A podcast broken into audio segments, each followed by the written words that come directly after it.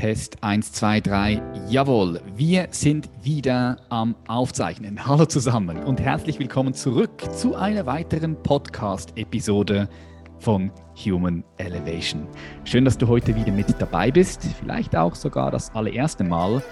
Hier kriegst du jeden Freitag unzensierten und inspirierenden Content, der dich stärkt und der deinen Horizont erweitert. Jede Gedanke, jede Idee, alles findet hier seinen Raum und seinen Platz. Heute freue ich mich ganz besonders auf unseren Gast Peter Bär. Peter Bär ist Coach, Trainer, Meditations- und Achtsamkeitslehrer und Gründer der Achtsamkeits Academy. Er hat es sich zur Aufgabe gemacht, die Selbsterkenntnis der Menschen zu fördern und ihnen zu zeigen, wie sie bewusst und freudvoll leben können. Wir sprechen heute unter anderem über Meditation, Zen-Buddhismus und viele weitere spannende Themen.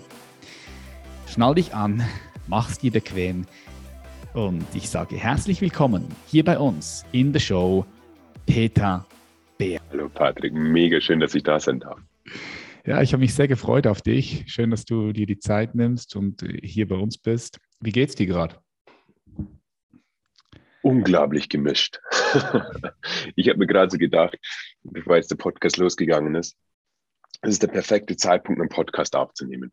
Weil oft ist es ja so, dass man immer denkt, so die Leute, die viel meditieren oder die viel schon an sich arbeiten oder den spirituellen Weg folgen, sind immer völlig entspannt, sind immer mega happy. Und du erwischst mich gerade an einem Zeitpunkt, wo ich super viel Stress habe, gerade ein paar emotionale Themen um mich herum, im Team echte Herausforderungen sind, mir gerade fast zum Kotzen war. Da habe ich mir gedacht, das ist der perfekte Aufhänger. Das kann ich gleich bei Patrick im Podcast damit beginnen, weil dann weiß gleich jeder, äh, das ist ganz normal. also so geht es mir. Okay. Geil. Aber jetzt tatsächlich gut. Also jetzt hat sich was gechanged, jetzt wo ich dich sehe, jetzt wo ich äh, dich spüre, geht es mir tatsächlich besser. Aha. Ja, ich finde, aber du sprichst gerade einen wichtigen Punkt hier an, ähm, dass das Leben manchmal stressig sein kann und manchmal können unangenehme Gefühle da sein und man darf auch mal abgefuckt sein. Ne? Das ist wichtig, also auch schön jetzt von dir zu hören, als jemand, der sich schon so lange mit Zen-Buddhismus, mit Achtsamkeit, mit Meditation auseinandersetzt, wo du einfach sagst, hey ja, geht mir gerade gemischt, alles ein bisschen da, ja, alle Gefühle von allem ist ein bisschen da. Wie gehst ja. du denn gerade jetzt so in so einem Moment um, wenn du merkst, dass sehr viel Stress da ist und vielleicht Dinge nicht ja. so laufen, wie du dir vorstellst? Ja, es ist tatsächlich ein spannender Unterschied und ich glaube, das ist der entscheidende Punkt. Ein spannender Unterschied zu früher. Früher hätte ich genau in dieser Situation zwei Sachen gemacht. Ich hätte versucht, erstmal ein Lächeln aufzusetzen und hey, hey, hier bin ich und alles gut und das Leben ist schön und versucht irgendwie eine Maske zu haben, um zu funktionieren. So, das ist das, was, was damals der Grundton meines Lebens war, bevor ich mich auf diese Reise machte.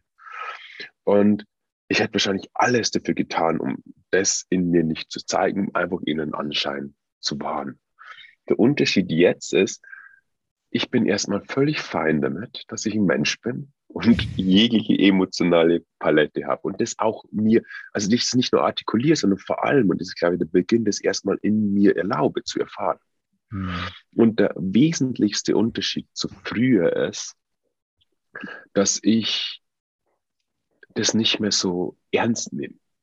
Was bedeutet, schau, das weißt du, wahrscheinlich genauso gut wie ich, je mehr wir praktizieren, je mehr wir zu uns finden, erkennen wir, dass wir nicht der Kopf, die Gedanken, der Körper, die Emotionen sind, sondern einfach, wir sind das, was im Raum gibt.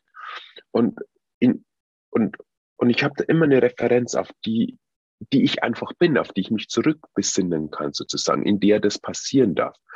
Und, und das Äquivalent in meinem Geist ist dann immer so ein Gedanke von, okay, lass mich das jetzt bewusst erleben.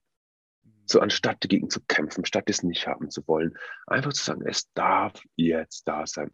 Und das Spannende ist immer, was passiert ist, sobald man dem erlaubt zu sein, verschwindet es sofort. Schau, das schönste Beispiel ist eigentlich genau das jetzt, was wir gerade miteinander teilen, Patrick. Bevor das losging, ging, hatte ich den Stress mit äh, zwei Mitarbeitern, dann gleichzeitig ich gerade mit in den Hörbuchaufnahmen, wo wir eine, eine, eine Headline vom Verlag haben, die völlig hinten an ist. Das heißt, es ist ganz gestresst. Und dann wollte ich mit dem Podcast starten ne? und die ganze Technik hat nicht funktioniert. Also, das Mikro hat nicht funktioniert, die Kamera hat nicht funktioniert, alles hat nicht funktioniert. Und natürlich macht es was mit einem. Aber weil ich nicht dagegen gekämpft habe und weil ich nicht die Vorstellung hatte, ich müsste jetzt eine Maske aufsetzen, weil ich nicht irgendwie glaubte, ich müsste jetzt irgendjemand sein, hat sich instant, sobald ich dich gesehen habe, sobald ich deine entspannte Stimme gehört habe, sobald ich mich so auf diesen Podcast eingelassen habe, meine innere Empfindungswelt sich verändert.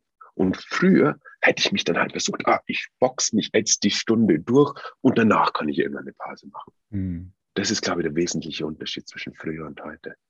Hm, ja, das hast du äh, richtig schön gesagt. Äh, du bist jetzt einfach voll hier, oder? Und ich denke, das, das merkt man auch. Man, man merkt die Präsenz, die da ist. Und ich glaube, viele Menschen, wenn sie in solchen Situationen sind, die, die, schleichen, die schleichen das mit sich herum oder können nicht, das nicht loslassen, nicht sein lassen. Ja. Und durch das nimmt halt dann auch immer wieder, also wird auch immer wieder der gegenwärtige, Men der gegenwärtige Moment verschmutzt. Ja? Also ja. die Dinge wie aus der Vergangenheit mitnehmen, hierher mitnehmen. Mhm. Seit wie lange beschäftigst du dich äh, jetzt schon so intensiv mit dem Thema Achtsamkeit und Meditation? Oh, jetzt bestimmt über zehn Jahre.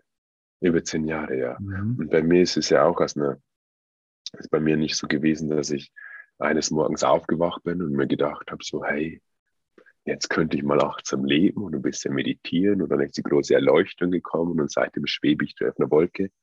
Sondern bei mir war es ja wirklich dieser, dieser, dieser schwierige Weg. Ich war früher, bevor ich Psychologie studierte, meine Bücher schrieb und so weiter, war ich Ingenieur und war mhm, dort völlig ausgebrannt, mitten gefangen in diesem Hamsterrad, völlig identifiziert mit allem, was in meinem Kopf gekommen ist, habe mir selbst so viel unter Druck gesetzt, habe versucht zu funktionieren, habe versucht, eine Vorstellung hinterher zu jagen, wer ich nicht sein sollte, wo ich nicht überall hinkommen sollte.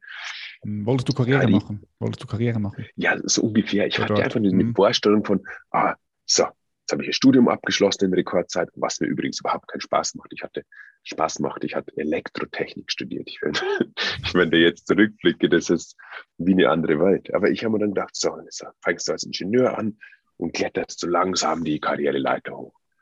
Und bei mir war so diese inneren, verschärfenden Dinge hatte, wo ich mich selbst zu sehr unter Druck setzte, wo ich immer versucht habe, eben gerecht zu werden. Dann gepaart mit dem, dass meine Eltern auch ganz schwierig mit Emotionen umgehen konnten, ne? habe ich versucht, immer alles zu verdrängen, habe immer versucht zu funktionieren und mein Körper hatte dann mit der Zeit angefangen zu somatisieren. Das heißt, Magen-Darm-Probleme bekommen, Nacken war ständig verspannt, Tinnitus leicht, immer mal wieder ist eine Migräne gekommen. Also mein ganzer mhm. Körper hat gestreikt und was man natürlich dann im ersten Zug versucht, ist, ach, da dagegen zu kämpfen, weiter mhm. funktionieren, zum Arzt zu gehen, hoffen, dass er sie irgendwie die Tablette gibt, die dich davon befreit um ja weiter den Raubau mit sich zu betreiben. Und dann ging es bei mir so weiter, ich fasse es mal ganz kurz zusammen. Die schlimmste Phase war dann, dass ich jede Nacht um circa vier mit einer Panikattacke schweißgebadet aufgewacht bin. Ich konnte die Nächte nicht mehr schlafen. Also ich hatte, ich hatte Gefühl, ich schlafe gar nicht mehr. Hm. Und dann war ich damals dann noch auf einer Dienstreise. Das war dann der Höhepunkt, wo ich so viel Stress hatte, so viel Panikattacken und dann noch den zusätzlichen Versuch, das alles zu verdrängen, das alles in, ja im Außen den Anschein zu wahren. Und, und dann kam ich zurück von der Dienstreise, stehe in der Früh auf, ich weiß nicht, wie ich aus dem Bett gekommen bin, und blick mir in den Spiegel. Ich habe dunkelschwarze Augenringe gehabt. Ich war so ausgelaugt, Patrick. Mein ganzer Körper hat geschrien, es geht nicht mehr ich weiß gar nicht, wie ich mich damals. Es ist spannend, Patrick, wie sehr man sich zwingen kann, wie mhm. sehr man scheiße mit sich umgehen kann. Ja, da ist der Mensch echt, echt, echt tough. Oh, ja. Leidensfähig. Kein ja, Tier auf der Welt würde so leiden, wie der Mensch sich selbst das antut. Ja. Und dann, dann war, war bei mir so ein Gedanke von, hey, das kann es nicht sein, ich kann das nicht mein Leben machen. Entweder es war's oder ich finde einen Weg. Ich finde einen Weg, was wir brauchen finden wir, was mich happy macht, was mich glücklich macht. Und dann habe ich halt angefangen, alles gelesen, was ich in die Finger bekam, Psychologiestudium begonnen und dann eben über das Psychologiestudium zur Achtsamkeit gefunden mhm. und dann am Ende zur Meditation, zum Zen-Buddhismus, wo ich dann in die Tiefe ging, wo ich dann viele Wochen und Monate mit Zen-Mönchen gesessen, gelebt habe, jeden Tag Stunden über Stunden, 16 Stunden teilweise über das längste, glaube ich, war ich zwei Monate am Stück jeden Tag mit keinem gesprochen, kein Blick und nur gegen eine weiße Wand. War auch eine spannende Zeit, aber eine sehr heilende und, und, und erkenntnisreiche Zeit. Und die Summe aus dem darf ich jetzt in die Welt geben. Das okay. ist so mein Leben. wow, geil. Also das heißt, du warst da als Ingenieur und du hast auch gemerkt, so, das, das, das geht gar nicht mehr, das ist nicht mehr dein Weg. Es war so schlimm, dass du Migräne gehabt hast, nicht mehr schlafen konntest, also wirklich schon so echt krasse Anzeigen gehabt hast. Und dann hast du den, was hast du dann, hast du den direkt gekündigt oder hast du nebenbei ähm, dir angefangen, so eine Brücke aufzubauen? Super in ein ganz Frage. anderes Element, ja, weil, weil, das, ja, weil das ist immer so, so spannend, weißt du, so viele Leute sind in einer ähnlichen Situation sind überhaupt nicht happy mit ihrem Beruf und sind unzufrieden und wissen ja. jetzt nicht so richtig, okay, wie können sie diesen Absprung machen? Das braucht auch Mut, es braucht auch viele verschiedene Elemente und Qualitäten. Ja, ja. Äh, ist eine super gute Frage. Also ganz konkret habe ich so gemacht, ich bin erstmal zum Arzt gegangen und habe gesagt, es geht nicht mehr. Es ging nicht mehr, Patrick. Mhm. Ich, ich konnte nicht mehr. Wäre es noch irgendwie irgendwas in meinem Körper gewesen, das ich noch bewegen hätte können, hätte ich mich wahrscheinlich in die Arbeit geschleppt, um ja diese Identifikation mit dem immer gut drauf und funktionierenden Ingenieur weiterzuwahren. Aber es ging nicht mehr. Das heißt, ich war erstmal acht Wochen krank. Das war ja, so rock bottom ja, Burnout, ja. Aus, ja, wirklich aus, also wirklich ein starker Burnout. Ein starker Burnout. Und gleichzeitig bin ich dann immer auf dem Sofa gelesen, habe schon die Bücher gelesen das kann es nicht sein. Ich muss was finden. Und habe dann äh, direkt danach zu meinem Arbeitgeber den Mut gefasst. Da war wirklich Mut dabei. Weil, weil es das erste Mal war, weil, weißt du, das war auch für die ganz spannend. Das ist ja verrückt. Ich habe immer irgendwie versucht zu funktionieren. Die haben das nicht mal wirklich mitbekommen. Mhm. Also klar haben sie gemerkt, irgendwie, hm, irgendwas ist was off, aber nicht wirklich direkt. Und dann komme, bin ich acht Wochen krank. Die hat mich schon mal ständig angerufen. Was ist denn los? Was ist denn los mit dir? Und dann bin ich halt hingegangen und gesagt, ich bin völlig ausgebrannt. Es ging nicht mehr. Und das ist natürlich dieses Maske fallen lassen. Ich, ich merke jetzt wie emotional. Ich habe da vom, beim damaligen Chef geweint. Ich, ich, ich, konnte einfach nicht mehr. Und dann, dann hat er auch gemerkt, wie scheiße es mir geht und hat, dann haben wir uns relativ schnell auf eine Teilzeitstelle geeinigt. Also ich einfach gesagt, ich arbeite jetzt erstmal nicht mehr so viel. War quasi so ein Versuch des Unternehmens damals was super toll war für mich, äh, mich wieder zu integrieren, Stück für Stück. Aber ich habe schon gemerkt, mein Herz ist woanders. Mein mhm. Interesse ist woanders. Und dann war ich ungefähr ein Dreiviertel des Jahr, zehn Monate auf Teilzeit. Mhm. Ähm, habe da Psychologie studiert. Und dann habe ich, äh, hab ich gesagt, okay, ich mache jetzt Psychologie in Vollzeit. Habe dann damals mit meiner Frau, also meine Frau ist Lehrerin, hat mich da damals krass unterstützt wie ich dann damit fertig war, habe ich mich direkt selbstständig gemacht. Sogar noch im Studium habe ich mir dann schon angefangen, selbstständig zu machen. Das war dann die Anfangsphase, wo ich dann so ein bisschen ins Coaching ging, mich ein bisschen ausprobiert, okay, was mache ich hier eigentlich? So will irgendjemand hören, was ich zu sagen habe. Und dann, so ging das dann los. Und es hat sich jetzt über die Jahre zu dem aufgebaut, was, was jetzt ist, wo wir wirklich viele Menschen begleiten dürfen. Okay, wow, vielen Dank für das Teilen. Ja, das gibt nochmal so eine gute Perspektive, wie du da diese Transition gemacht hast, diese, diese Brücke gebaut hast und dann am Ende des Tages wirklich alle, also die Brücke eingebrochen hast und dann ja nur noch deinem Herzen gefolgt bist. Und das ist jetzt ganz spannend, Patrick. Es wäre schön, wenn ich damals sagen hätte können, boah, ich bin so meinem Herzen gefolgt und ich habe meine Vision und meine Mission gefunden. Es war mein Herz dort, ja. Aber ich glaube, mhm. der Hauptmotivator war wirklich, das andere wirklich nicht. Verstehst du? Rücken also weg von, Wand. Weg von. Weg von. Es war immer noch, ja. es war bestimmt 70 Prozent weg von Motivation. Aber was auch klar ist, weil mein ganzes System einfach auf Flucht war. Ich sagte, es geht nicht mehr dorthin. Und gleichzeitig so ein Funke von, das, das ist das, was mich interessiert. Das ist das, mhm. was ich, gerne den ganzen Tag machen würde. Das ist, ich liebe es zu sitzen, ich liebe es zu meditieren. Ich, da ist was, was, was mich erfüllt. So. Mhm, aber das, das, so, das war da, aber mein, mein Geist war damals noch lange nicht so weit, dass er sagen kann, okay, ich vertraue jetzt meinem Herzen, ich folge meinem mhm. Herzen. Das ist auch etwas, wo man Vertrauen finden darf und mhm. erstmal sich spüren darf. Weißt, ich hätte damals, Patrick, damaligen Zeitpunkt, wenn zu mir jemand gesagt hat, folge deinem Herzen, hätte ich gedacht, das ist so eine kitschige Metapher, die sich alte Frauen gegenseitig irgendwie schicken mit viel Blümchen. Bis ich in einer Meditation, das, ich weiß noch, den Tag weiß ich noch genau, da war ich im, im Zen Center und auf einmal sitze ich sitze alleine im, im Meditationsraum und da kam so etwas von, lass los. Ich habe losgelassen und boom, ging mir das Herz auf. Also dann wusste ich es erstmal, ah, das bedeutet das, das bedeutet mhm. das, das ist die Liebe, ah, ich habe sie nie gesehen, es war nie da. Also das war wirklich so, boom, und dann macht es auf. Und seitdem ist halt da auch ein Kompass da. Mhm. Ein Kompass, weil ich sage, ah, bei manchen Menschen geht es auf, bei manchen Menschen so, nee, oder bei manchen Tätigkeiten sage ich, ah ja, das ist es, bei manchen nicht. So. Mhm. Seitdem habe ich den Kompass, aber das ist auch nicht selbstverständlich, dass den jeder hat. Ich glaube, das, das als Kind hatten wir ihn alle, aber er wurde uns abtrennen. Wir haben es irgendwann abgeschnitten davon und dann haben wir keinen Zugang mehr dazu gehabt.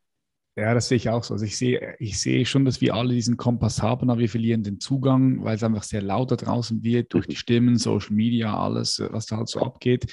Warum ich gesagt habe, dass du da den Mut gefasst hast und deinem Herzen gefolgt bist, weil die Tatsache, dass du jetzt ja das machst, was du machst, zeigt mir, dass da, also dass da schon was gespürt. Das, da, war, da war was da. Vielleicht noch nicht ja. so, wie du jetzt gesagt hast, dass du wusstest, das ist es, das ist der Weg, sondern das ja. Vertrauen hat sich erst im Laufe des Weges aufgebaut. Ne? Ja. ja, ich glaube, weißt, Intuition ist ein Teil davon, würde ich sagen. Intuition, dafür braucht es Entspannung und Bewusstheit. Und wenn dein System noch mehr in Panik ist, wie in der Entspannung und der Bewusstheit, dann hat man nicht so einen Zugriff. Natürlich ist, ist der Kompass prinzipiell immer da. Er ist nicht weg. Den, den bekommst du nicht von jemand anderem. Aber du, du nimmst ihn nicht wahr, weil du so in deinen Gedanken, in deiner Panik, in deinen Themen, in deinen Problemen, in deinen Sorgen absorbiert bist. Und dein ganzes Bewusstsein ist absorbiert im Denken, dass da gar kein Raum ist für mehr. Mhm ist kein Raum mehr für den Impuls der Intuition. Mhm. Mhm. Du bezeichnest dich als Zen-Buddhist. Ich finde das sehr spannend. Ich finde Zen-Buddhismus, ähm, das ist eigentlich für mich ist das, ich weiß nicht, wie du das siehst und wie es jetzt offiziell ist, aber für mich ist es nicht wirklich eine Religion, sondern es ist eigentlich eher eine Philosophie. Äh, wie siehst du das? Ja, ähm, für mich ist Zen die stille okay. Schule des Buddhismus. Mhm. So, so, es gibt ganz viel Zen-Geschichten und Zen-Koans, also quasi so Rätsel, die man Schüler fragt, um zu testen, wie erwacht er ist. Hast du, Aber eins, so, hast du eins, dass die, die, die jetzt dabei sind, dass die so. Okay, zum wissen, Beispiel ein, ein, so, ein klassisches Zen-Rittel ist, was für ein Geräusch macht, na, macht ein Baum ein Geräusch, macht ein, ich muss es das genau zitieren kann. Wie ist das Geräusch eines Baumes, der umfällt, das keiner hört? Oder, oder nein, ich glaube, das heißt, ich komme aus dem südkoreanischen Zen-Buddhismus. Mhm. Dort sind Koans nicht so vertreten, also sind mehr im japanischen Zen-Buddhismus. Jetzt pass auf, dass ich es richtig zitiere. Wie ist das Geräusch eines Baumes, der umfällt im Wald, wenn es keiner hört? Das ist zum Beispiel so. Mhm, mh, geil, geil. So, wo der, wo, der, Geist erstmal keine Antwort drauf hat. Hä? Mhm. Aber wenn man in die Erfahrungsqualität kommt, was die Natur der Wirklichkeit ist, dann macht es wieder Sinn, die Frage. Weil, ich weiß nicht, ob ich jetzt, das Zen hört halt dann dort auf zu sprechen. Darum sage ich, es ist die mhm. stille Schule des Buddhismus. Weil ich den Zen so kennengelernt habe, okay, ich komme in eine Sangha, niemand sagt das was, alle starren gegen die Wand und mache selbst die Erfahrung. Das heißt, das war ich, wie ich den Zen kennengelernt habe. Und so Zen-Koans könnte man natürlich jetzt intellektuell erklären. Also man könnte jetzt versuchen, Worte zu finden, um das zu erklären, was die Antwort ist. Aber dann, mein, mein Zen-Meister würde immer sagen, it's, it's mental masturbation.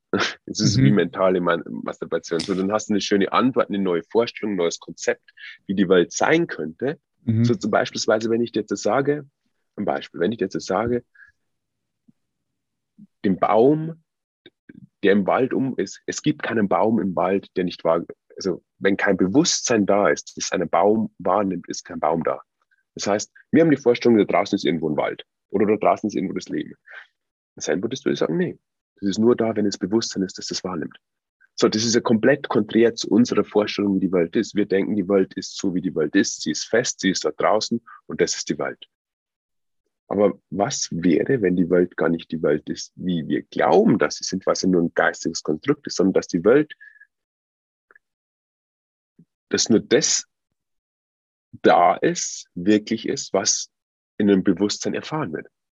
So, das ist das damals, wo du, wo die Quantenphysik, wo Einstein gesagt hat, ähm, so, ich glaube, Max, Max Planck, Mhm. gesagt, oder die haben Briefe miteinander geschrieben. Und, und Einstein hat gesagt, ich glaube nicht, dass es keinen Mond gibt, wenn keiner hinsieht. Also nicht, ich glaube nicht, dass es den Mond nicht gibt, wenn keiner hinsieht.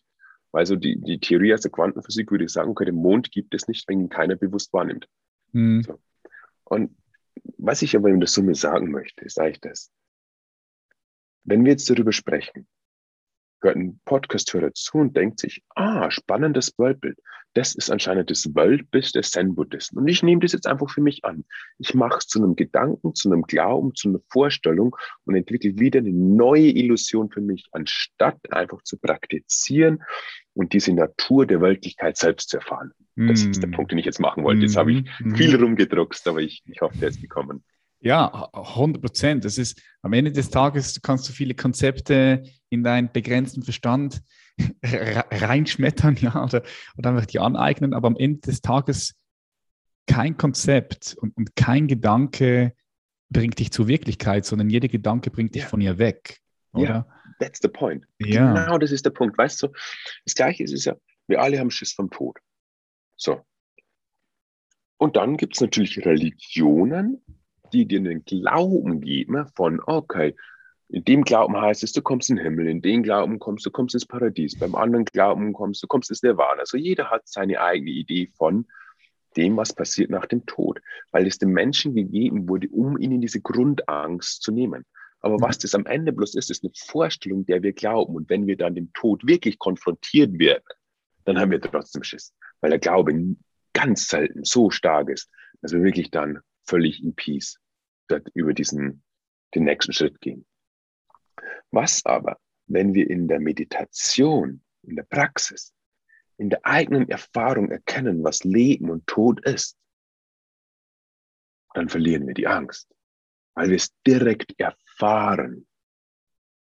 So, das, um das geht's. Und das ist für mich auch Zen-Buddhismus. Zen-Buddhismus, so wie den ich kennengelernt habe und, und dem südkoreanischen Zen, der Um School, das ist direkt, die sprechen nicht drüber, die praktizieren, die sitzen, sitzen, sitzen. Und, und, und ich glaube, das ist auch die, die nächste Stufe unserer Entwicklung, dass wir von einem Glauben, wir waren jetzt in einem Prärationalismus, also das ist der Glaubenssystem, wir hatten eine Vorstellung von Gott, von wie die Welt ist, was passiert.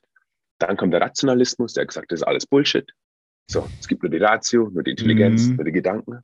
Und ich glaube, wir kommen jetzt in diesen Postrationalismus, wo die Leute wieder selbst die Erfahrungen machen, die früher eben bloß Weisheitslehrer machen, Sufis, Zen-Mönche, Yogis. So, dass wir jetzt wieder anfangen dürfen, ihnen selbst die Erfahrungen zu machen. Ja. Und, Ja. und am Ende ist nur das, das, was zählt und uns wirklich befreit. Hm, Ich liebe, was du sagst, Peter. Ich bin voll bei dir. Ich, ich bin mir auch sicher, dass es jetzt in den transrationalen Bereich geht, äh, wie du gesagt hast. Wie, was, welches Wort hast du gesagt? Äh, Post. Postrationalismus. Post- also ich habe den Rationalismus ja, quasi in die Mitte gesetzt, so Ja, und dann vor der danach. Phase des Rationalismus und danach, genau. So Oder- ich, Oder trans kann man, kann man in dem Fall, genau, dem ein, Fall auch auch ein sagen. gutes Wort dafür. Ja, Prärational, rational und transrational. Ich Ja. sehe das, ich sehe das auch so. Ich finde das, ich finde das so ein wichtiger Punkt, den du ansprichst, weil mit diesem Glauben, dieser Glaube gibt dir ja irgendwo eine gewisse Sicherheit. Aber diese Sicherheit ist ja nicht wirklich eine echte Sicherheit, sondern der Glaube kann einfach in jedem Moment auch, auch zerschmettert werden. Ja. Aber wenn du, wenn du sagst, okay, nee, du möchtest wirklich bestimmte Dinge erfahren, ja, ja. du möchtest dich selbst in der Tiefe erfahren, dann darfst du bestimmte Dinge dafür tun. Ja. Und ja wenn du bestimmte Dinge dafür tust, über eine gewisse Zeit, eine gewisse Kontinuität, dann, ist, dann musst du nicht mehr glauben, sondern kannst du einfach halt sehen, du kannst wahrnehmen. Ja. ja. Und, und du hast es gerade ganz cool gesagt, weil die, wir suchen die Sicherheit. Warum? Wir, wir suchen Sicherheit immer nur, weil wir Angst haben. Das heißt, unter, unter der scheinbaren Decke der Sicherheit dienen unsere religiöse Glaubenssysteme oder auch ist ja nicht nur in religiösen Glaubenssystemen so. so. Was macht unsere rationale Welt? Sie baut Gesundheitssysteme auf. Alle äh, versuchen, so viel Kapital, so viel Geld an sich zu schaffen, um ja diese Sicherheit zu haben. Das heißt, es ist ein ständiges Bestreben, dass ich genug habe, damit ich ja sicher bin. Wir sind ja in dieser Illusion, wir könnten uns eine vollkommene Sicherheit aufbauen. Warum tun wir das den ganzen Tag? Weil unten diese Angst wartet. Mhm. So früher wurde es vom Glauben überdeckt. Jetzt ist es einfach der Kapitalismus, das Gesundheitssystem, die Infrastruktur, die uns, die Staaten, die uns die Sicherheit geben soll. Aber es schlummert immer noch gleiche alte Angst darunter. Und wir versuchen vielleicht im Außen neue Wege zu finden, um diese Angst zu entkommen, aber am Ende entkommen wir nicht, wenn wir nicht nach innen blicken und selbst in die Erfahrung kommen, was Sache ist. Hm. Wir können der reichste Mensch der Welt sein, weil du, du weißt es, Patrick, wie viele Millionäre, Milliardäre da draußen rumlaufen, die einfach Schiss haben, oh Gott, hoffentlich verliere ich den Reichtum nicht, hoffentlich die Angst vom Tod haben, die verzweifelt immer noch kämpfen, mhm. versuchen, todunglücklich sind, weil sie irgendwie merken, es ist auch nicht die Antwort. Anstatt mhm. dieses um 180 Grad zu drehen und nach, nach innen zu blicken, dort die Antwort zu finden. Okay, und der Zen-Buddhismus ist eigentlich so, der, der gibt dir, der stellt dir den Raum und die Werkzeuge zur Verfügung, um, um selbst eben eine Erfahrung zu machen. Ja, die Sache ist, es ist ja im Prinzip ein ganz simpler Prozess. Theoretisch. so. Warum nehmen, nehmen wir nicht wahr, was Sache ist? Ganz einfach, weil wir einen ständigen Input haben. Ständig denken, ständig in unseren Problemen sind, ständig durch die ganzen Impulse aus der Umgebung äh, ständig vermeintlichen Gefahren, also sind nicht wirklich Gefahren, aber unser Gehirn macht aus den Gefahren Existenzängste, ich bin nicht genug, ich bereiche noch nicht, all die Probleme, die wir haben. Damit ist ständig unser Geist beschäftigt und, und darum ist unser ganzes Bewusstsein absorbiert in diesem Denkapparat. Gleichzeitig sind wir natürlich identifiziert mit diesen Themen. So, was ist jetzt, wenn ich einfach nur gegen die Wand schaue?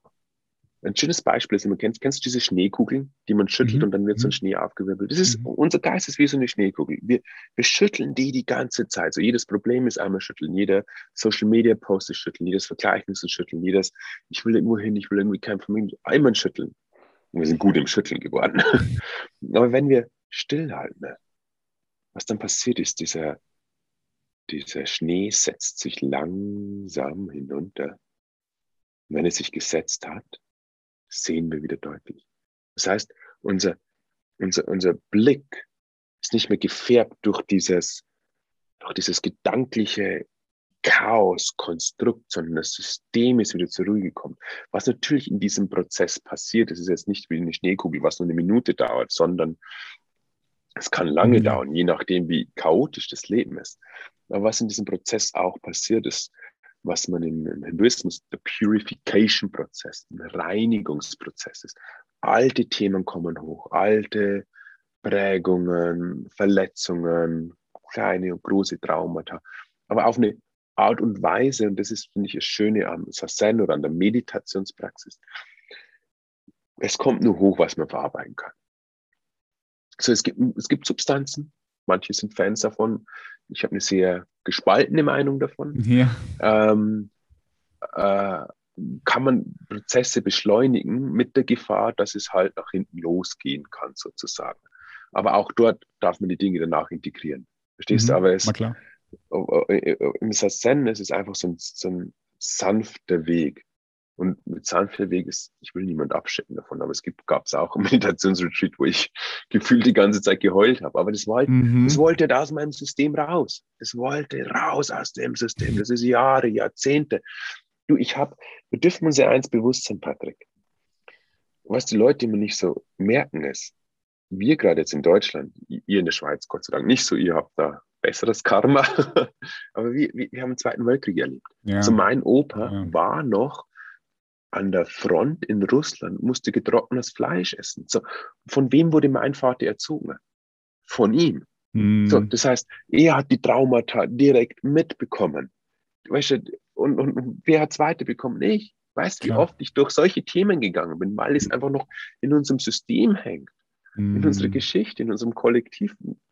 Äh, das vergessen viele Leute. Das ist so ein wichtiger Punkt, den du ansprichst, Peter, weil am Ende des Tages sind wir alle kollektiv auch traumatisiert, oder? Weil, weil jede Geschichte Voll. hängt auch mit ein, jede Geschichte hängt auch mit allen anderen Geschichten irgendwann wieder zusammen und und wir haben alle diese kollektive Traumas auch nie wirklich angeschaut und geheilt. Nee, ja. Nee, und, und darum, darum, darum, fallen wir auch immer wieder in die gleichen Muster rein. Ja, ja, ja, Und viele fragen sich, warum sie heutzutage in so einer Depression, in einem Burnout, in all diesen in Angsterkrankungen landen es ist noch ganz viel von vergangenen Generationen, das weitergegeben wurde. Und das ist wirklich bis, bis, da bin ich jetzt nicht der Experte, aber wenn ich Bücher von Experten lesen, sagen die, es geht bis auf die DNA. Also quasi je nachdem, welche, welche DNA-Informationen aktiv oder inaktiv sind. Es ist mit, mit diesem Traumata der letzten Generationen in Verbindung. Das heißt, das hängt noch mitten in unserem System. Und, und und da ist halt so Meditation, dieser Reinigungs-, dieser Loslassprozess, Stück für Stück, so wie eine, wie eine Stoffrolle, die wir entwickeln, also quasi, wo wir wegnehmen, Stück für Stück für Stück für Stück, bis am Ende das übrig bleibt, was, was unsere Natur ist. Mhm. Oder eben das auch äh, zum Vorschein kommt, was eben lange nicht angeschaut wurde. Mhm. Oder du hast vorhin gesagt, du hast auch schon Retreats erlebt, wo du einfach weinen warst weil sich da etwas gezeigt hat, was auch schon da war, aber was du einfach vielleicht nicht sehen wolltest. Und wenn es sich dann zeigt, dann, dann, ist es wertvoll für dich in diesem Moment. Oder dann, wie, wie, wie, wie, wie beschreibst du, wie beschreibst du oder wie würdest du Menschen, die noch nie jetzt davon gehört haben, wie würdest du diesen Prozess denn ja. beschreiben, was da, was da passiert, was da hochkommen kann und wie man dann damit arbeiten kann mhm. auch? So eine geile Frage. Danke, danke, Patrick. Also mega geile Frage, weil man könnte jetzt auf die Idee kommen, zu sagen, hey, da sitzt ein Typ, der erzählt mir von Meditation und ich muss dann alte Traumata durcherleben. Ich habe da überhaupt keinen Bock drauf. So, ich lasse das lieber schön tief in meinem Unterbewusstsein. Und das ist der Satz, den ich auch immer wieder höre. Ja, ich würde mir das nicht trauen, in die in, in, in, Retreats zu gehen. Oder ich mache zum Beispiel auch immer Dunkel-Retreats, wo ich in völliger mhm. Dunkelheit bin. So, solche Geschichten. Ich würde mir das nicht trauen. Ja, warum nicht? Weil sie Angst vor ihrem Innenleben haben. Und Mhm. Es ist halt, mhm. die, die Leute denken, ne, wenn ich es nicht sehe, ist nicht da. Das ist so. Ich habe gerade Patrick, ich habe gerade einen zweieinhalb Jahre alten Sohn und er glaubt einfach, wenn er unter der Decke ist, sieht ihn der Papa nicht. Ja. Verstehst du? Ja. Er, glaubt wirklich, Beispiel, ja. er, er glaubt wirklich, er ist unter der Decke und der Papa sieht ihn nicht hundertprozentig davon überzeugt. Und genauso handeln wir alle Erwachsenen. Wir, wir, wir, wir denken, oh, es ist ja gerade nicht da, also ist es nicht da. Aber dein, dein, deine Beziehungen sind, sind geprägt von dem, was du tief in dir tragst. Dein beruflicher Erfolg, deine Gesundheit, dein Wohlbefinden, alles, was du im Außen siehst, ist ein Resultat, was von da tief in dir vergraben ist. Und du kannst entweder dein ganzes Leben davor weglaufen oder ein ganzes Leben, so ein halbzeitiges Leben leben oder, oder ein beschissenes Leben leben oder ein so ein trostloses. Lass uns mal wirklich Real Talk machen, Patrick. Die meisten Menschen laufen doch mit einem Gesicht durch die Stadt, wo, wo nicht wirklich die Sonne scheint. So mhm. ist. Und viele, vor allem gerade jetzt in dieser Zeit, ne? in dieser ja, turbulenten Zeit. Ja, ja. ja. dort, dort, wird ja auch nur das, was wir in uns tragen, wieder hoch. Oh, Unsicherheit, mhm. Ängste, mhm. Umbruch, Veränderung. Das ist ja all das, wo die Leute einfach nie gelernt haben, damit umzugehen.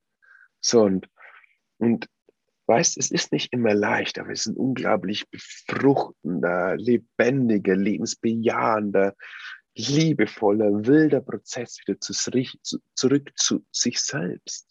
So zurück zu diesem offenen, weiten, liebenden, hm, was wir halt sind. So. Mhm. Und, und, und dadurch wird aber auch ganz konkret unser Leben entspannter. Und gut, dass wir diesen Podcast so angefangen haben. Es bedeutet nicht, dass wir immer happy sind. Es bedeutet nicht, dass wir mit einem Grinsen durchs, durch die Welt laufen, sondern es ist einfach, ja, das Leben ist, wie es Leben ist, aber es wird trotzdem massiv leichter. Ja, wenn jetzt Zuhörer und Zuhörerinnen sich fragen, okay, dann sitze ich da und dann kommen diese, diese Traumata hoch, und gewisse Ängste, Trauer vielleicht kommt hoch, die nicht angeschaut wurde. Was ist denn der Vorteil? Die fragen sich jetzt vielleicht, was ist der Vorteil davon? Okay, jetzt kommt es hoch und, und okay, jetzt wie integriere ich das? Was mache ich jetzt damit? Und ja. wie mache mich das freier vielleicht? Ne? Ja, ja.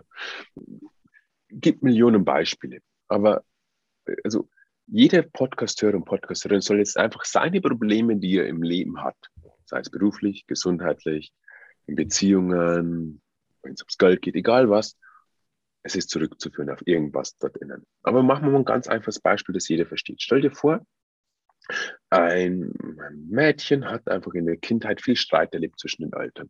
Und irgendwann haben sich die Eltern getrennt.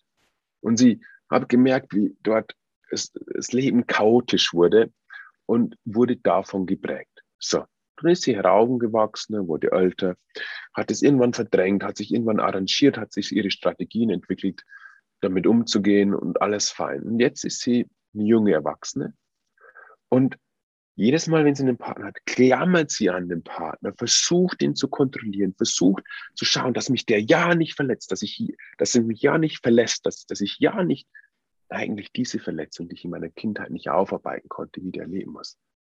So verstehst du? So, mhm. all diese ungesunden Strategien, all diese schwierigen Emotionen, Gedanken, Dinge, die wir in unserem Leben erleben, sind ja das Resultat von dem, was, was, was meistens in den ersten Prägungsjahren oder halt dann über unsere Eltern, über Generationen in uns übergeben wurde. Das heißt, wenn dein Leben gerade tutti frutti ist, und alles geil ist und die Kokosnuss in deiner Hand ist und alles schön, hey, genieß dein Leben. Mhm. genieß einfach dein Leben, alles gut. Aber wenn dein Leben mal gerade wirklich und, und, und, auch da gibt es noch mehr Tiefgang. Also auch da ist eine schöne Einladung zu sagen, hey, relax dich in die, in die Kokosnuss hinein und, und schau, was dann noch auf dich wartet. Ich würde mich freuen, wenn die Welt schon so weit wäre. Mhm. Aber, ähm, aber die meisten lassen uns realistisch sein, leiden wenn wir einen Stressreport zum Beispiel der deutschen Bundesregierung anschauen, dann ist ein Drittel der Gesellschaft an einer psychischen oder physischen Leistungsgrenze. Das ist völlig im Arsch. Mhm. Schau die Angsterkrankungszahlen, schau die Depressionserkrankungen, die burnout Und das ist immer nur die Spitze des Eisberges. Darunter mhm. kommt diese große Schicht an, die ein trostloses Leben leben, wo sie irgendwie funktionieren, aber geil ist es nicht. So, das ist die Realität. Und der Benefit davon ist ganz einfach Happiness. Happiness ist so, so simpel ist es. Buddhismus, der Buddhismus an sich jetzt nicht, also nicht speziell der Zen-Buddhismus, aber also der Buddhismus an sich sagt, wir dürfen hier ein Happy Life haben. So simpel. Yes. So, und, und das ist der Weg.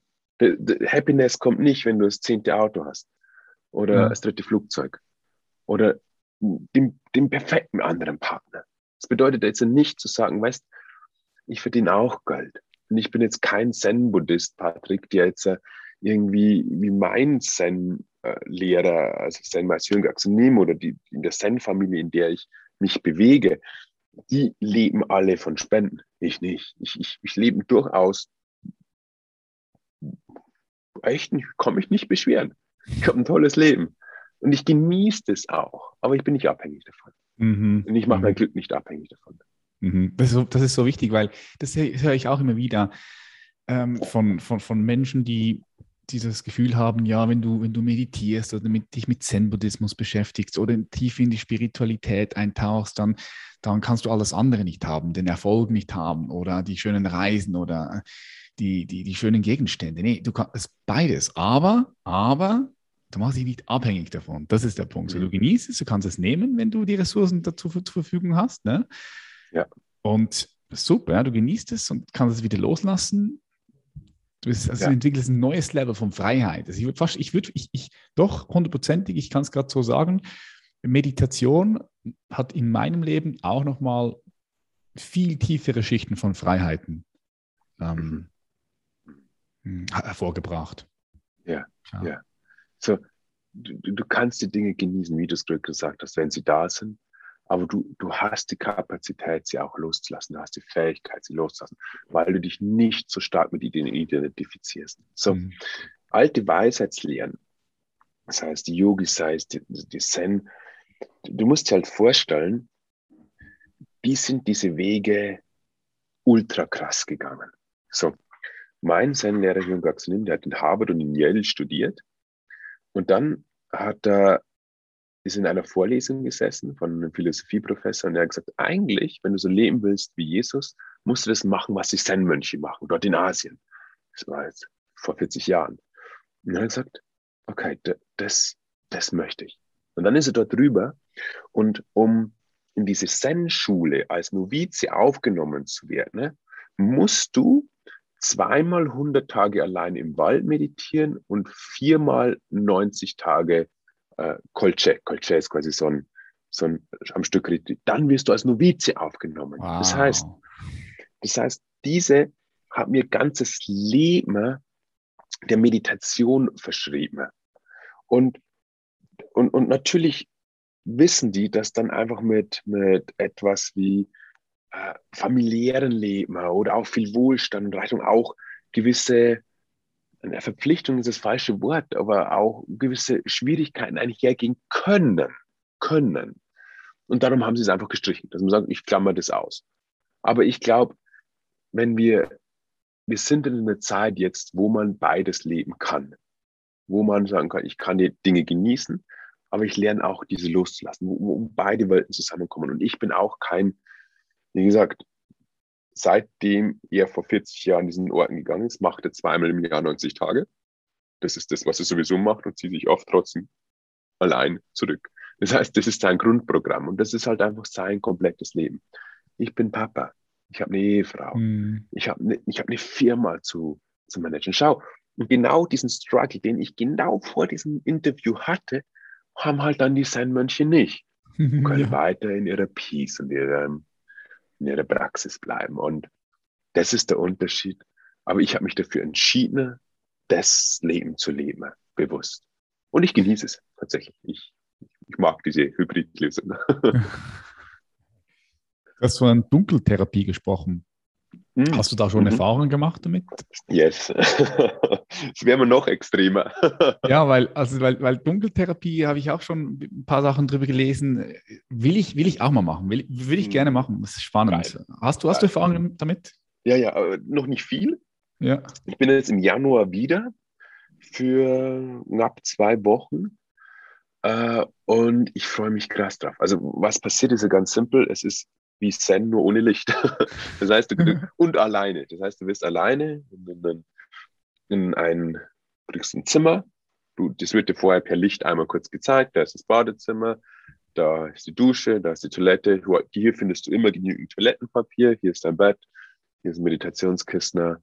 Und dann geht die Tür zu. Dann gibt es einen Zwischenraum, wo immer mal wieder Essen reingestellt wird. Und du kannst halt immer wieder im Dunkeln tasten, okay, ist Essen da? Ja, ist Essen da, passt, ist kein Essen da. Du, du verlierst halt irgendwann komplett.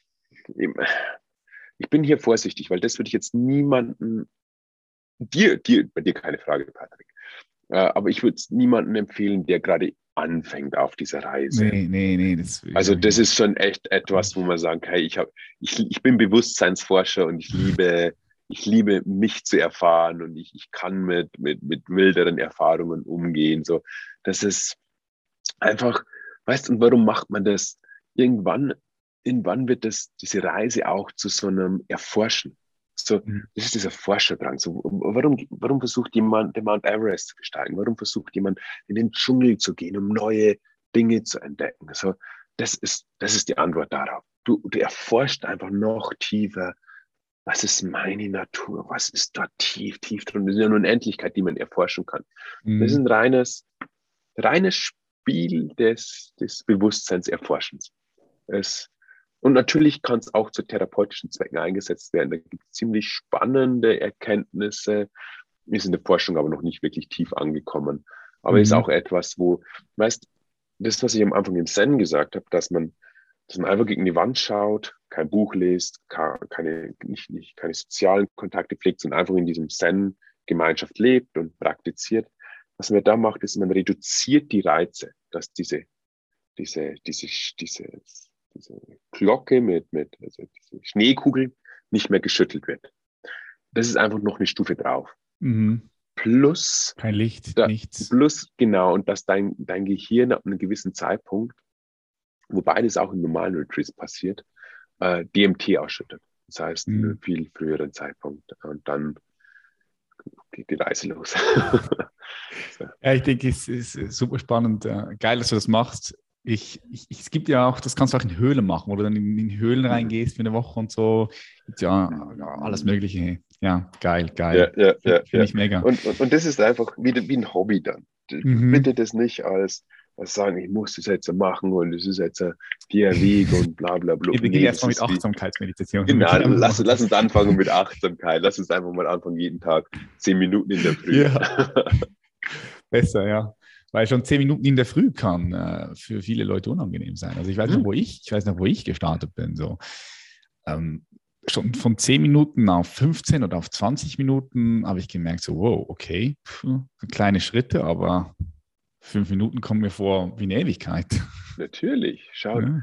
Also entweder kommen Probleme hoch oder man hat den Druck, boah, ich habe doch keine Zeit, jetzt hier zu sitzen. Ich muss jetzt das machen, das, das, das, das, das. Ich habe so eine lange To-Do-Liste. So, kommt einfach hoch und will uns von Meditationskisten wegbringen. Und mhm. da ist auch das manchmal am Anfang eine Challenge, aber ein so wichtiger Weg, ein so wichtiger Weg. Wie sieht deine Meditationspraxis aus, äh, Peter? Das würde mich jetzt noch so interessieren. Mhm. Als Unternehmer, sehr erfolgreicher Unternehmer, mhm. Familienvater, wie baust du das in deinen Alltag ein? Mhm. Also ich muss, ich muss zugeben, ich bin sehr diszipliniert in dieser Sache. Das kommt vielleicht auch aus dem Zen. Zen ist auch ultra disciplined die sind viel disziplinierter wie ich. Die stehen jeden Tag um zwei Uhr auf, machen Yoga, meditieren, chanten. Und dann, bei mir geht es um fünf Uhr los. Das heißt, ich stehe um fünf Uhr auf, äh, trinke zwei große Gläser Wasser, setze mir eine Mütze auf, ziehe mir die Jacke an und setze mich auf meine Terrasse und meditiere. Eigentlich immer genau so lange, bis hinter mir das Licht angeht. Und dann tappst nämlich meistens so eine Dreiviertelstunde, Stunde später mein Kleiner ins, ins Zimmer und sagt, Papa, Papa, spielen. Vielleicht meistens dann nur so ein bisschen. und, und, und, und dann stehe ich auf, mache das Frühstück, äh, spiele mit dem ein paar Minuten, dann trinke ich meinen Kaffee. Das heißt, morgen habe ich so eine feste Meditationspraxis. Und oft abends. Also, oder sagen wir oft 50 Prozent, jeden zweiten Tag bestimmt abends. So du weißt es, manchmal hat man abends Termine, manchmal abends Webinare, manchmal sitzt man abends mit der Frau auf der Couch und trinkt ein Glas Wein äh, oder macht irgendwas mit Freunden, aber schon wahrscheinlich jeden zweiten Abend. Ich, ich liebe es einfach, weißt für mich ist das so was Schönes mittlerweile. Das ist nicht mehr so, ich muss meditieren, weil ich irgendwie, sondern ich setze mich dort abends auf die Terrasse raus und schmelze so in diesem Moment hinein und, und Leben passiert und ich sitze einfach da und enjoy das. Ich werde jetzt davon erzählen, hm, das ist für mich so was Saftiges, so was Lebendiges, so etwas, wie andere gern vielleicht eine Netflix-Folge anschauen, so sitze ich einfach da und, und liebe einfach in diesem, in diesem weiten, offenen Sein zu sitzen und einfach das zu genießen. Das ist so simpel. Und, und wenn man mal den Zugang zu hat, ist das was Wunderschönes, wahrscheinlich sogar das Schönste überhaupt. Aha. Ich liebe es, wie du das, wie du das davon sprichst. So wie wenn jemand äh, von seinem Lieblingsessen spricht. Ja. Weißt, dann esse ich so eine feine Lasagne. Mhm. so ist es, ja. Ich, ich habe gestern Abend wieder gesessen und das war so schön. Es ist gerade so schön kalt und habe dann so eine dicke Jacke, eine Mütze auf und dann spüre ich meinen Körper und auf einmal wird es weiter und es ist einfach jetzt. Und, mm. Mm. und das ist was Schönes und das, das wird es mit der Zeit. Und ja. Geil. Wie, wie, wie würdest du denn Meditation beschreiben? Ich meine, jetzt haben wir viele darüber gesprochen, weil mhm. ich, ich, ich, ich, nehme auch noch wahr, dass, dass viele Leute so ein falsches Verständnis davon haben, was Meditation ist. Wie würdest du das beschreiben, so aus Peter Beers? Ja, ja, ja. Also Meditation, es gibt ja, es gibt ja äh, so viel Kulturen, wie es gibt, so viel Meditationspraxisen gibt es. Das heißt, es äh, im Zen-Buddhismus ist es meistens die Konzentration auf den Atem, aber es gibt auch Chanting und so weiter. Im, im, im, im, Christentum ist es oft auch eine Kerze schauen oder einen Rosenkranz beten. Die Sufis haben Praxisen, die Yogis haben Praxisen, die Schamanen haben Praxisen. Aber prinzipiell ist so Meditation gerade zu Beginn der Fokus auf ein Objekt. Bei einem ist es der Atem, Mantra, Kerze, irgendwas. Und jedes Mal, wenn mein Geist abdriftet, bringe ich ihn wieder zurück. Das heißt, ich, ich behalte meine Aufmerksamkeit auf mein, einem Meditationsobjekt und folge einfach dem und lasse alles andere friedvoll passieren. Gedanken kommen, Gedanken gehen, Emotionen kommen, Emotionen gehen. Ich bleibe bei meinem Meditationsobjekt. Genau, weiter gehe ich jetzt erstmal nicht, weil es für alle Anfänger reicht. Es gibt natürlich dann verschiedene Stufen und, und, und je weiter man dann in der Praxis ist, verändern sich manche Dinge. Aber mhm. prinzipiell ist es einfach einmal, ich behalte meinen Geist bei einer Sache. Und allein wenn wir das mal anschauen, so, was, das sorgt ja dafür, dass unser Geist stabiler wird. Das heißt, unser Geist ist ja unglaublich sprunghaft von Natur aus. So im, in, den buddhistischen Texten wird immer als Affengeist beschrieben. Das versteht jeder, so ein kleines Äffchen, das von Ast zu Ast springt. Aber in unserer Gesellschaft, ich habe es in meinem, in meinem letzten Buch habe ich es geschrieben, wie King Kong auf Ecstasy. das ist also ein kleiner Äffchen, das ist ein King Kong geworden, King Kong noch Ecstasy, Ecstasy. Oh, genau, die noch Ecstasy gespritzt wurde, weißt du, so, so einen aktiven Geist haben wir noch. Weißt, du musst dir vorstellen, Patrick, wie mein Opa noch gelebt hat, der, ich bin am, ich bin am Land groß geworden, ne? Und der ist im Sommer vor allem, aber auch manchmal im Winter, hat sich immer eine Zigarre geschnappt und eine Flasche Bier und nach Feierabend ist er aufs Feld rausgegangen und dort, kennst du diesen alten Windows-Hintergrund, diese, diese große Wiese? Ja, ja, du musst dir ja. vorstellen, das ist ja, diese ja, große ja, ja. Wiese und dort steht so eine riesengroße Eiche. Für mich als Kind war es der größte Baum. Ich war vor kurzem mal wieder da. Also wirklich, also sie hat einen Durchmesser von eineinhalb Meter und da war eine Wow. Bank immer darunter. Und er hat sich dort hingesetzt und ist zwei Stunden, drei Stunden einfach mit der Zigarre und immer wieder ein bisschen am Bier genippt und hat einfach dem Sonnenuntergang zugeschaut. Und weißt du, ja, er hat es nie als Meditation beschrieben. er kennt nicht mal Meditation, aber das war früher normal. Dieses, dieser Müßiggang, dieses Ruhige, diese Stille war einfach, da gab es nicht kein Handy, kein Ablenkung, kein F- Fernsehen ist gerade, gerade, also ich jung war, war schon länger da, aber er ist nicht aufgewachsen mit einem Fernseher. So. Mhm. Und, und dort war es noch normal. Und wir, bei uns ist es ja so, das Erste, was wir in der Früh tun, ist in unser Handy schauen, das Letzte, mit dem wir einschlafen, ist irgendwie mit, mit, mit dem Blaulicht von, vom, vom Smartphone. So, wir haben diese ständige Beschallung, was, was, was, was völlig Neues für unser Gehirn ist. Und unser Gehirn, die Evolution unseres Gehirns ist nicht so flott, wie wir denken. So, also das Gehirn ist immer noch das gleiche wie von meinem Opa oder wie vor hunderten Jahren davor. Nur völlig überstimuliert. Und, und, und die Buddhisten, obwohl die ein ruhiges Leben vor hunderten Jahren oder tausenden Jahren gelebt haben, haben schon als Affengeist bezeichnet. Mhm. So, und jetzt haben wir halt diesen King Kong da oben. Mhm. Stimmt, Und jetzt hat sich von Affengeist vom wirklichen King Kong entwickelt. Ja, also das ist ja irre Kann man so geworden. sagen, ja. So ist es. Mhm.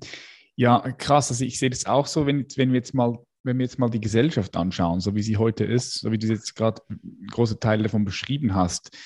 Was glaubst du denn, wohin das führt? Also was mich interessieren würde, ist, Peter, weil jetzt kommen wir gerade so ein bisschen ins gesellschaftliche Thema rein. Ich frage immer auch alle meine Gäste, wie sehen sie dann die Welt in den nächsten 10, 30 Jahren aufgrund von dem, wie sie sie heute natürlich sehen, ja? Ähm, Was glaubst du, was verstehen wir in 20, 30 Jahren? Boah, das ist eine challenging Frage. Ich, ich, ich, ich- mache mal mehrere Versionen auf. Ich war vor äh, ein paar Wochen mit einem Senior Consulting und Inhaber von McKinsey abends auf einer Terrasse und habe mit ihm die ganze Nacht Wein getrunken und über genau das Thema philosophiert. Es gibt einen sehr, äh, sehr, ich würde sagen, rationalistischen Ansatz, dass wir versuchen, auf diesem Weg, wo wir jetzt sind, das irgendwie die Kurve zu kriegen, um mehr ins Grüne uns zu entwickeln, um die Welt irgendwie rumzureißen, die Kurve. Ich sehe es so, dass wir unbedingt das Innere transformieren müssen und nicht nur im Außenwirken versuchen, etwas verändern zu dürfen, weil sonst entsteht, ich meine, es entstehen ganz viele verschiedene Regierungsformen gerade. Ich meine, wenn wir in China schauen, wohin die sich entwickeln, finde ich nicht so geil. Und Mhm. auch andere große Länder wie Russland, Türkei und, und vieles mehr haben schwierige Entwicklungen. Aber ich, ein ganz spannendes Modell, was ich jedem auf die, ans Herz legen kann, ist das Modell von Spiral Dynamics. Spiral Dynamics beschreibt die Entwicklung des menschlichen Bewusstseins. Mhm. Und aber auch, also im Kollektiven, aber auch im Individuellen und auch wie ein Baby vom Säuglingsalter bis zum Erwachsenenalter sich entwickelt. Äh, die meisten bleiben natürlich irgendwo dann auf, dieser, e, auf, auf verschiedenen Ebenen stehen. Und ich hoffe, das ist wirklich mein Wunsch, dass wir uns gesellschaftlich spirituell wieder öffnen, dass wir Stück für Stück erkennen, dass diese, weißt du, der Ursprung ist ja der gleiche. Der Ursprung ist die Suche nach Happiness. Mhm. Schmerz vermeiden, Happiness finden. Dass die Welt oder die Gesellschaft und die Welt versteht, Happiness ist ein Inside-Job. Dass wir jetzt, äh, und, und da, da, wissen wir, es gibt noch ganz andere Kulturen. Indien beispielsweise äh, und, und, und viel großteils von China müssen erst dieses, dieses Überkonsum erleben, das, was wir jetzt in Europa und in den USA sehen, erstmal erleben, um zu erkennen, ja. dass das nicht die Antwort ist. Ja. So, wir, wir sind jetzt bald wie so vollgefressene 500 Kilo Schwere, die erkennen, oh, ich, ich kann so viel in mich hineinstopfen, ich werde nicht happy. So, langsam und vor allem entsteht ganz viel Schmerz. Ich meine, Burnout-Raten, Depressionen, Angsterkrankungen, wir brauchen nicht darüber zu sprechen. Also aus, aus diesem Erkennen, dass das nicht der Weg ist und aus dem Schmerz, den dieser Weg erzeugt, hoffe ich, dass die Leute sich nach innen wenden. Nur so schaffen wir es. Ich glaube, mhm. nur so ist es möglich, dass wir als Menschheit überleben. Mhm. Bin ich überzeugt. So, so, sonst, sonst kommt irgendwo eine technologische Revolution, eine Gefahr, wo wir uns selbst kaputt machen. Weil ich meine, wir brauchen nur ein bisschen zurückgucken, wie im Kalten Krieg diese Aufrüstung mit Atomwaffen passiert ist. Das, wenn die Falschen an die Knöpfe gewesen wären, hätte das uns schon nicht gut getan. So, mhm. Das heißt, die Technologie schreitet voran und wenn die Technologie nicht entwickelt wird mit Consciousness, mit, mit der richtigen Intention, mit erwachten, bewussten Menschen, ne, sehe ich es kritisch. Aber ich habe Hoffnung. Ich bin, ich bin manchmal ein Träumer, ich bin ein guter Mensch und ich tue alles dafür, um den Leuten helfen, aufzuwachen und besser zu leben. und da halte ich mich fest. Das ist auch immer schon am Ende der Diskussion. Es gibt ganz viele, die, die malen negative Zukunftsszenarien. Also ich sage, ja, ich sehe eure Argumente und ich sehe die Probleme. Aber es bringt mir nichts. Wenn ich, wenn ich keine Lösungen finde, bleibe ich Optimist und tue meinen Teil. Ja. Und wenn ich nur in dem Moment einem eine Freude mache, Liebe teile, in dem Moment das erlebe, dann ist alles gut. Ja, in der Art und Weise, wie du bist, ja. ja. Mega. Ich, ich sehe es auch so, ich sehe es auch ähnlich wie du. Ähm, lass uns noch in die letzte Frage eintauchen, weil, weil die baut auf diese auf. Okay, du, du siehst es jetzt alles so, so was kann jetzt jeder tun? Also was braucht jetzt der Mensch, als Spezies, als ein Kollektiv gerade am meisten aus deiner Perspektive? Stell dir vor, du zoomst auf den Mond, mhm. guckst runter, du siehst all diese Menschen, diese 7,8 Milliarden Menschen. Was braucht ihr jetzt gerade am meisten? Ich würde sagen, weniger tun, mehr sein. Innehalten. Mal anhalten. Das ist wie so ein, von, von ganz außen rausgezogen. So ist es für mich wie ein Ameisenhaufen, der verzweifelt versucht, alles irgendwie zusammenzuhalten ne? und erzeugt damit nur mehr Chaos. So, ich glaube, wenn jeder anfängt, individuell die Verantwortung für sein Erleben ähm, in die Hand zu nehmen, zu sagen, okay, ich bin für mein Glück verantwortlich, ich bin für mich verantwortlich. Und ich fange an zu überlegen, wo ich Happiness finde. Früher habe ich unbewusst geglaubt, ich finde es im Außen. Früher habe ich unbewusst geglaubt, ich finde es im Konsum, in dem und dem. Wie gesagt, wir haben ja schon gesagt, ist alles nicht schlecht. Aber zu erkennen, okay, es gibt dort in mir noch mehr. Weißt, ich mache es nochmal ganz kurz auf.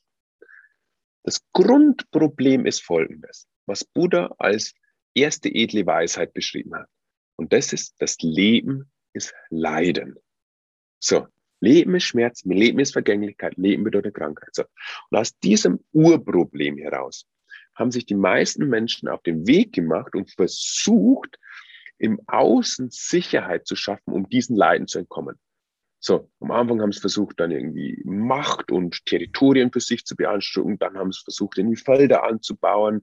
Dann sind sie mit den Schwertern gerasselt und, und haben weiter territoriales Verhalten gezeigt. Dann jetzt in der modernen Gesellschaft durch, durch das Krankheitssystem, durch die Staaten ist. Aber der Ursprung ist immer noch dieses Leiden, der Schmerz, die mhm. Vergänglichkeit. Wir haben quasi im Außen alles versucht.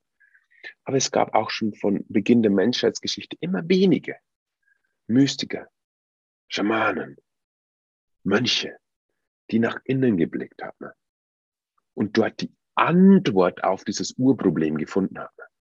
So, das Urproblem erzeugt das Leiden, das wir im Außen haben. Und die Antwort, die finale Antwort ist im Inneren.